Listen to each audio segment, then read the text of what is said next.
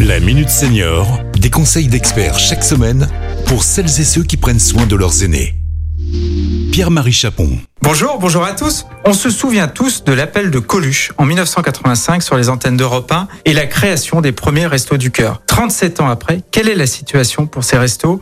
Pour en parler, je reçois Laurence Regnault, qui est déléguée régionale Auvergne-Rhône-Alpes des Restos du Cœur. Bonjour. Bonjour, et c'est vrai que euh, le 26 septembre 85, Coluche lançait sa petite idée de cantine gratuite à destination des personnes à difficulté. Et malheureusement, 37 ans plus tard, non seulement on est toujours présent, mais on s'est développé et structuré. 70 000 bénévoles au Resto du Cœur accueillent 1 200 000 personnes sur 2000 centres d'activité sur toute la France. Et notre action s'est étendue non seulement euh, au-delà de l'aide alimentaire à plein d'actions d'aide à la personne pour développer un accompagnement personnalisé. Alors depuis l'origine des restos, mesurez-vous des changements dans les profils des bénéficiaires, dans les attentes, les besoins? On se rend compte aujourd'hui qu'une personne sur deux a moins de 26 ans et que la population de familles monoparentales est en forte augmentation avec notamment des femmes seules.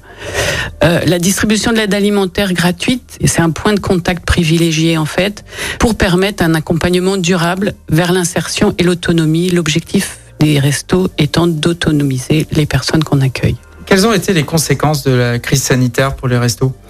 Alors les, conséquences ont été assez euh, diverses. D'abord, il y a eu une évolution de la population qu'on a accueillie. On en a déjà beaucoup parlé vers la population étudiante qui a beaucoup souffert. Donc on a mis en place des structures particulières pour pouvoir aider cette euh, population étudiante. Mais on a surtout observé sur la population qu'on accueillait avant un plus grand isolement, une crainte d'aller vers euh, l'aide alimentaire.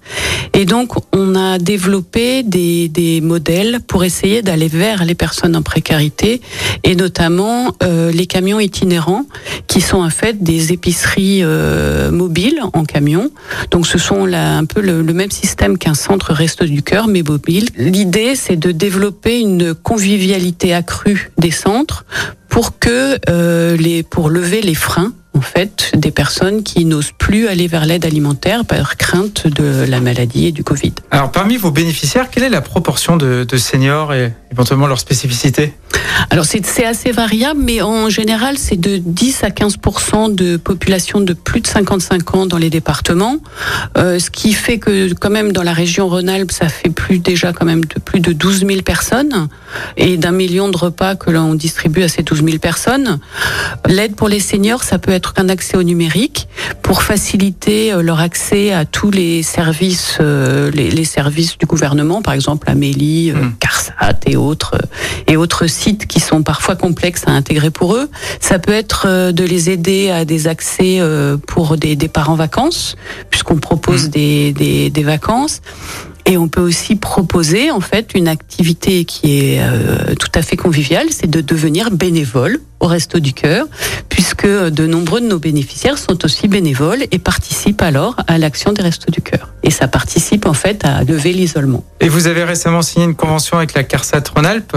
Oui, tout à fait. Est son son objet bah, Son objet, c'est de, de définir un partenariat entre les restos et la CARSAT. Ça, ça permet d'avoir en fait une connaissance mutuelle, nous de connaître l'activité de la CARSAT et de pouvoir orienter les personnes qu'on accueille vers ces activités qui pourraient les aider.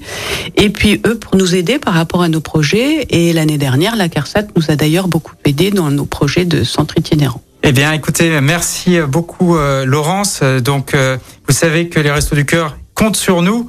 Ils comptent sur nous sur deux éléments, à la fois de donner, bien sûr, l'appel aux dons, euh, toujours, et puis également de devenir bénévole. Donc vous trouverez tous les éléments sur le site du restoducœur.org.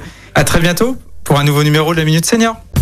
Cet épisode a été rendu possible grâce à la CARSA Tronalp, Caisse d'assurance retraite et de la santé au travail, expert du bien vieillir.